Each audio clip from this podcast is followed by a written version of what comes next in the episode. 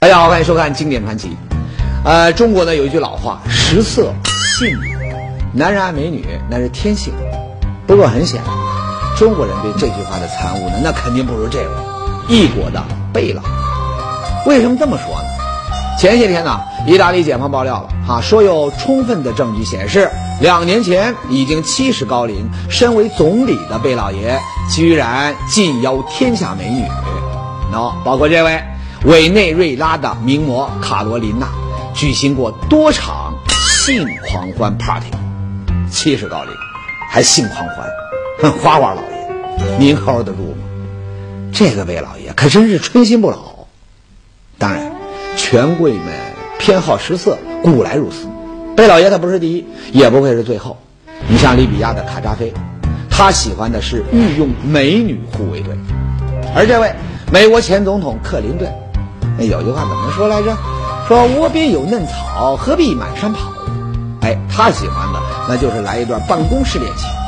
那再往远了说，像意大利的墨索里尼、西班牙的佛朗哥，那更是风流成性。不过呢，倒也有一位，在这个问题上，哎，好像走了另一个极端。此人不仅从不寻花问柳，而且呢，没有任何婚外情。为什么呢？因为。他虽然身为元首，却是终身未娶，没老婆。你说哪谈得上婚外情啊？那你要问了，这谁呀？我提示一下，这个人呢有一句名言，说我的新娘子就是德国。你应该知道了吧？他就是阿道夫·希特勒。希特勒那不用说，臭名昭著，恶贯满盈。他发动第二次世界大战，害死无数条人命。对犹太民族的这个残酷屠杀，那更是令人发指。但是，就这么一个杀人魔王、纳粹独裁者，有权有势，可让人费解的是呢，他偏偏打了一辈子光棍儿。那您说这是为什么呢？当然，说这希特勒没娶过老婆呀，那估计有人要拍砖了。他和艾娃不是结了婚吗？哎，没错，一九四五年柏林被攻陷之前，他和艾娃的确有过结婚这档子事儿。那是一九四五年四月二十八号的晚上，在柏林指挥所的地堡里，有几名近身随从做见证。希特勒和艾娃匆匆举行了婚礼。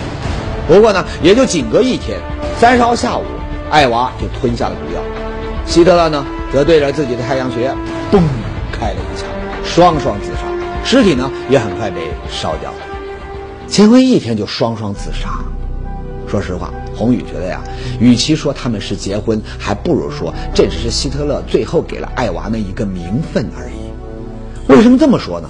那您要知道，当这希特勒结婚这个八卦消息一爆出来，当时德国人都什么样啊？告诉你，都这个样，眼睛瞪得老大，嘴也合不上了，全成了惊叹号。为什么呢？不相信呢？元首，他不是对女人不感兴趣吗？对女不感兴趣，这就是希特勒在德国民众心中的印象。不光这个，各种史料里还真是很难找出他寻花问柳的劣迹。啊，这就不简单了，不可思议啊！要知道，对世界人民来说，希特勒是恶魔，但在当时的这个德国，希特勒那简直就是型男、头号帅哥，向他投怀送抱的这美女那是大大有啊！举个例子，就是这位，啊，马格达·戈培尔。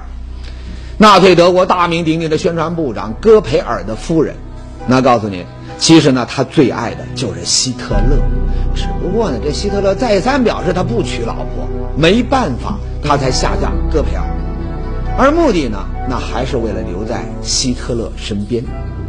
那您说说看，举国美女仰慕至极，那希特勒怎么他就不动心呢？哎，对于这一点呢，后来有人就深入研究了一番，而您猜怎么着？这研究出来的结果，哈哈，雷得很。咱们来听听。这第一种啊，是一九八八年从这个英国爆出的猛料，说什么呢？说这希特勒呀，其实他不是一个男人啊，杀人魔王竟然不是男人。此话一出，当时就世界哗然呐。那怎么回事呢？那么据说这个说法呀，出自纳粹的第三号战犯鲁道夫·赫斯，就这样。他生前呢，在供词里面说说希特勒身体发育时他出了问题，外表是男人，但体内呢却有女性器官啊。说白了，希特勒呢他是一个双性人，双性人，他外表男人里面女人，这这这会是真的吗？哈哈，可惜啊，希特勒一上台就销毁了所有的病理报告，能说没有物证。不过后来有人说啊，没关系，还有证据，什么呢？首先，希特勒的情人艾娃，还有这个私人医生都承认一个事实：希特勒经常服用雄性激素。那为什么要服用雄性激素呢？和尚头上的虱子，明摆的事儿，保证男性特征呗。哎，第二，希特勒临死之前呢，曾经再三嘱咐这个随从，一定要烧毁自己的尸体。你听着，甘吉。我妻子和我要自杀了，我不想让敌人把我的尸体送到博物馆展览，别让我落入他们的手里。不论生死，我命令你都要把我的尸体烧掉，那样以后谁都不会找到我的遗体了。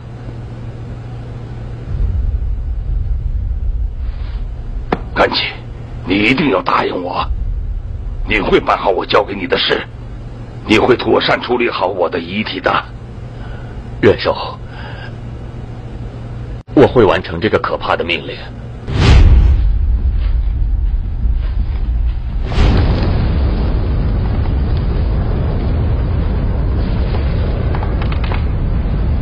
您看他为什么坚持要烧掉自己的尸体呢？目的那再明显不过，那就是要掩盖他是双性人这个秘密。啊，这是一种说法，雷人吧？那么第二种说法？据说也跟希特勒的身体有关。说一战的时候啊，希特勒受过伤，伤哪儿了呢？要命啊，伤到了那儿，啊，你懂的。打那儿以后啊，希特勒就没法做一个正常男人了。你要知道这事可不能说呀，伤自尊呐。更何况事关元首的面子，那更伤不起。那怎么办呢？哎，终生不娶，然后死后呢，再把这个尸体一烧，瞒天过海，保住这个秘密。当然，另外呢，还有心理变态说，这个恋童癖说，等等，反正啊，可能导致希特勒终生不娶的这个原因都被说了个遍。那么，这些说法当中，到底哪样是真的呢？哈，最近的史学家怎么说的呢？历史需要不断解读，随着时间推移，史料解密。今天呢，咱们再来解读这桩悬案，您猜怎么着？您呢，肯定会。大吃一惊，怎么呢？前面说了，希特勒对女人不感兴趣，从没闹过绯闻。可我告诉你，假的，全是假的。当年德国人呐，都给忽悠了。希特勒不仅对女人有兴趣，而且那兴趣大得很。更为重要的是，这些情人一旦说出来，您绝对要瞠目结舌，因为他们甚至对希特勒的一生都有深远。张杰说到，所谓希特勒对女人不感兴趣，其实呢，那全是忽悠。谁忽悠出来的呢？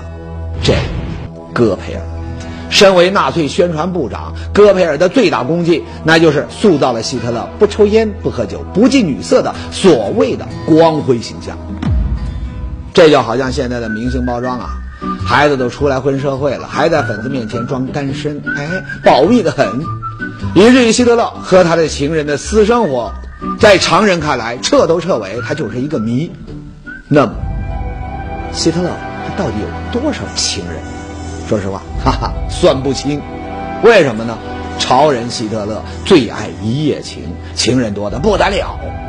当然啊，这些不重要，重要的是有那么几个影响了希特勒一生的情人，咱们就不得不说。咱们就先说第一个走进希特勒内心的女人吧。据说呀，希特勒十五岁那年，他们班上呢有一个名叫奥古丽斯的这个女同学。哇，这小姑娘漂亮，青春，楚楚动人。哎，希特勒情窦初开，他就深深的爱上了她。按说呢，这初恋的故事总是纯洁而美好。可是呢，这件事到后来呢却变味了。怎么呢？那个时候希特勒他穷啊，十三岁丧父，他和母亲姐姐相依为命，日子过得惨不忍睹。不夸张的说，连裤子破了，他都没钱补，他就有那么穷。可这奥古丽斯他不一样啊，犹太血统，出身名门，整个就一傲气的小公主。那您说这小公主哪会看上穷酸小子？哎，小姑娘撂下话了，想追我？你是癞蛤蟆想吃天鹅肉？梦中情人竟然说出了这样的话，那确实伤自尊呐。据说呀，很长一段时间，希特勒陷入了严重的自闭。可谁又会想到，这竟然是一个天大的祸根？怎么呢？我们知道，希特勒残害犹太人手段之残忍，令人发指。很多人就不明白，种族歧视吗？他为什么要赶尽杀绝呢？哎，后来呀，有史学家推断，很有可能就是犹太小姑娘那高傲的话语，在希特勒心中留下的仇怨。希特勒这是报复。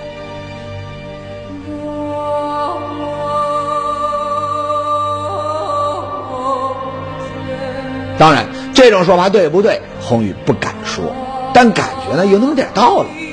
毕竟希特勒残害犹太人，这是铁定的事实。好了，犹太小姑娘只能算是希特勒的梦中情人。那么，谁又是希特勒心中真正的第一个情人呢？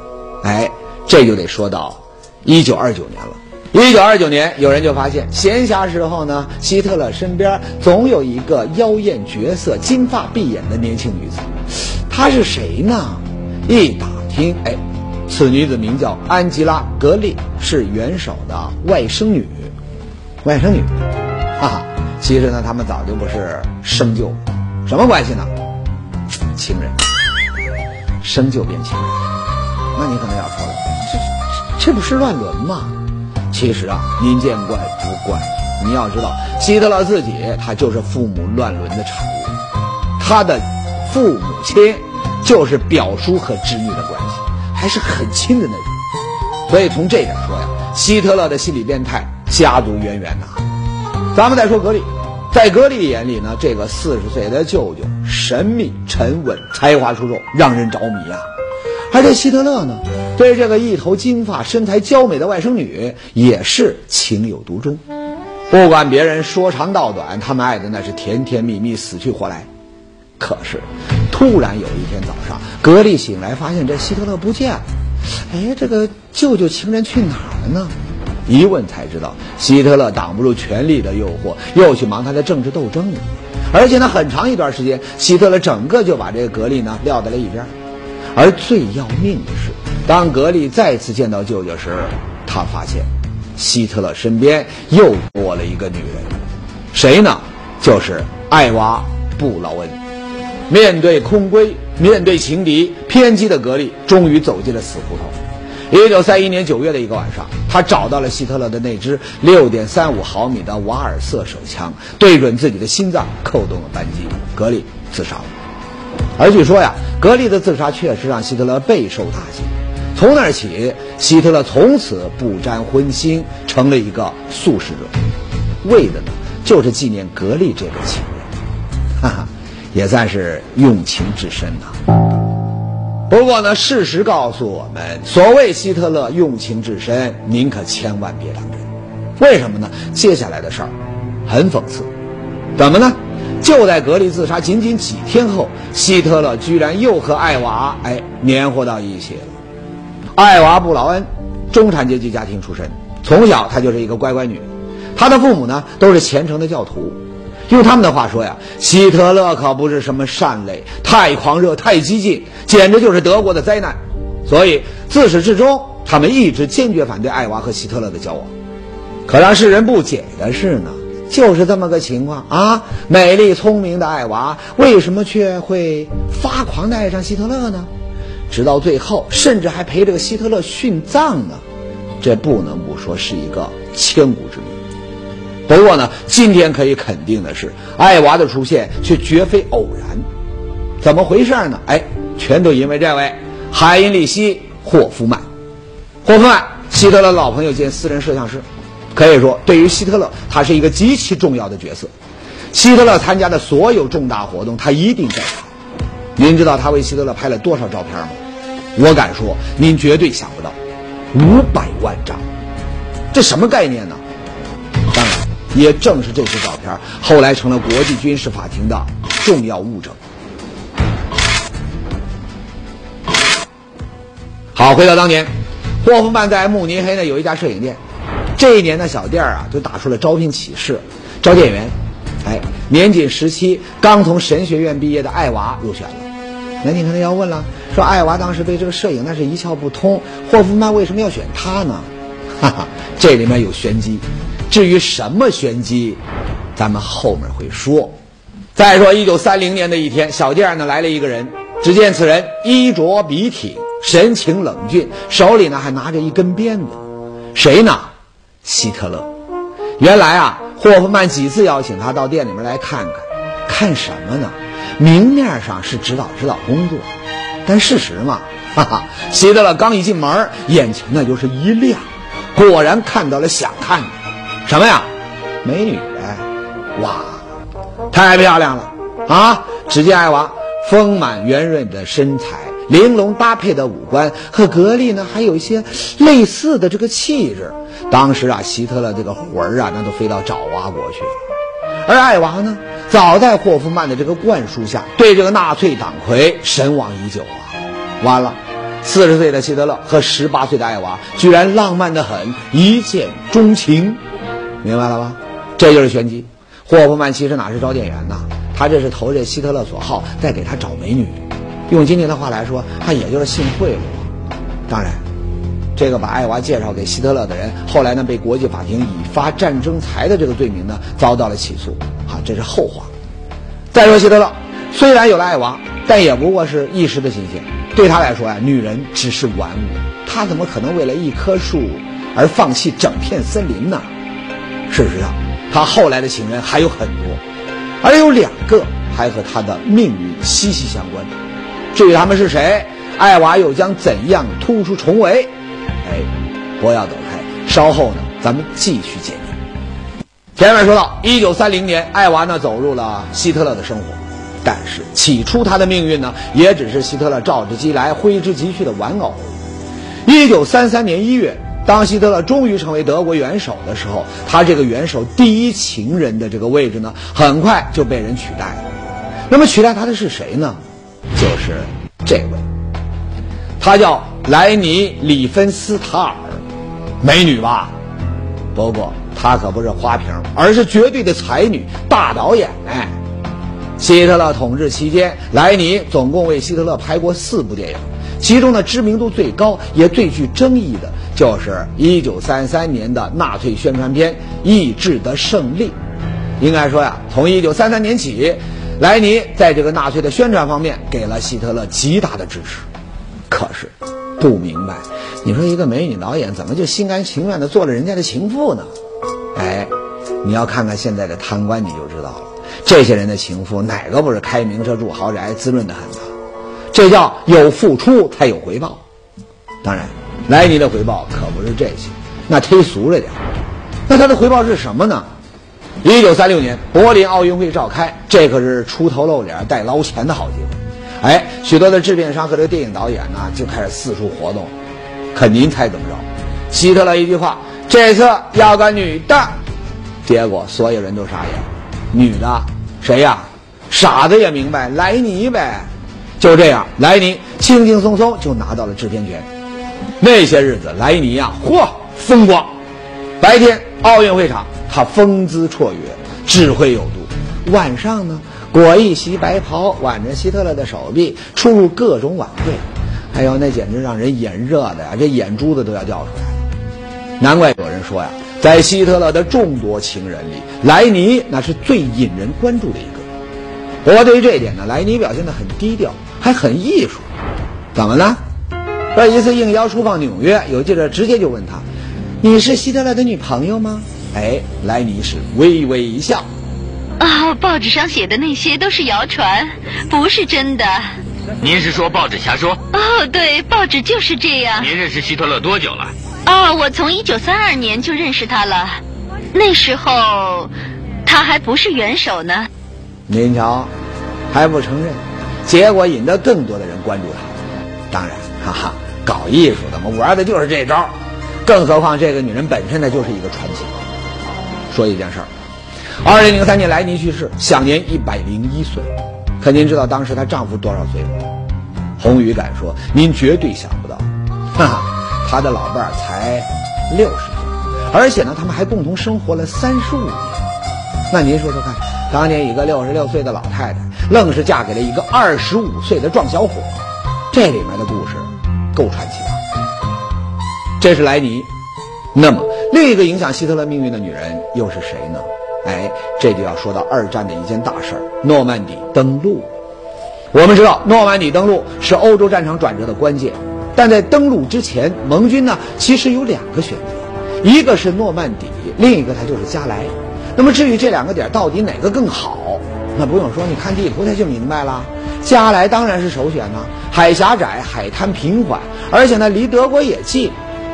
可问题是，这两个都不能去，为什么呢？希特勒是谁啊？军事家，您说他能不明白这两个地方的战略价值吗？哎，德军早在这两个点呢布下重兵。这可怎么办呢？盟军犯愁了。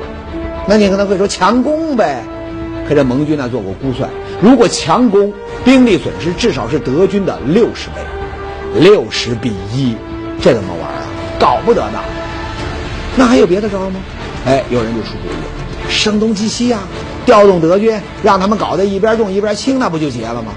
就这样，二战史上一场最大的骗局上演。首先，盟军是煞有介事拟定的一个加莱登陆方案，然后呢，又是上道具，又是搞侦察，反正搞得跟真的似的。哎，一下就把德军呐给弄晕乎，他搞不清真假。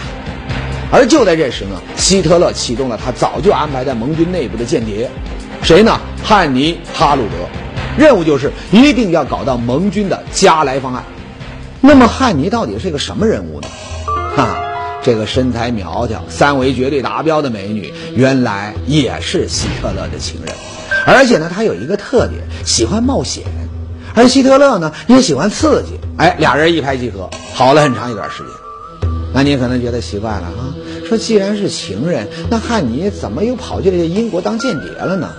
哈哈，是这么回事儿，说是某天晚上啊，汉尼走进了希特勒的卧室，原本是去寻欢作乐。可没想到，这个女人呢还挎了一支枪，干嘛呢？表忠心，啊！他对这希特勒说了：“我愿意永远做你的情人和警卫员。”那您看，这就要这个上演德版的美女护卫队呀！可他万万没想到，他犯忌讳，怎么呢？您别看这希特勒喜欢女人，可事实上他的生理啊一直有问题。面对温柔的像绵羊的女人，他男人的很。可只要见到雄赳赳的带枪女人，哎呦，他就不行了。就算这个女人再有姿色，那也白搭。您说这事给弄的啊？哎，俩人的这个罗曼蒂克呢，就只好宣告玩完。而喜欢冒险的汉尼呢，他就被派到了英国。那么，对于汉尼的真实身份，盟军是傻子吗？哪儿啊？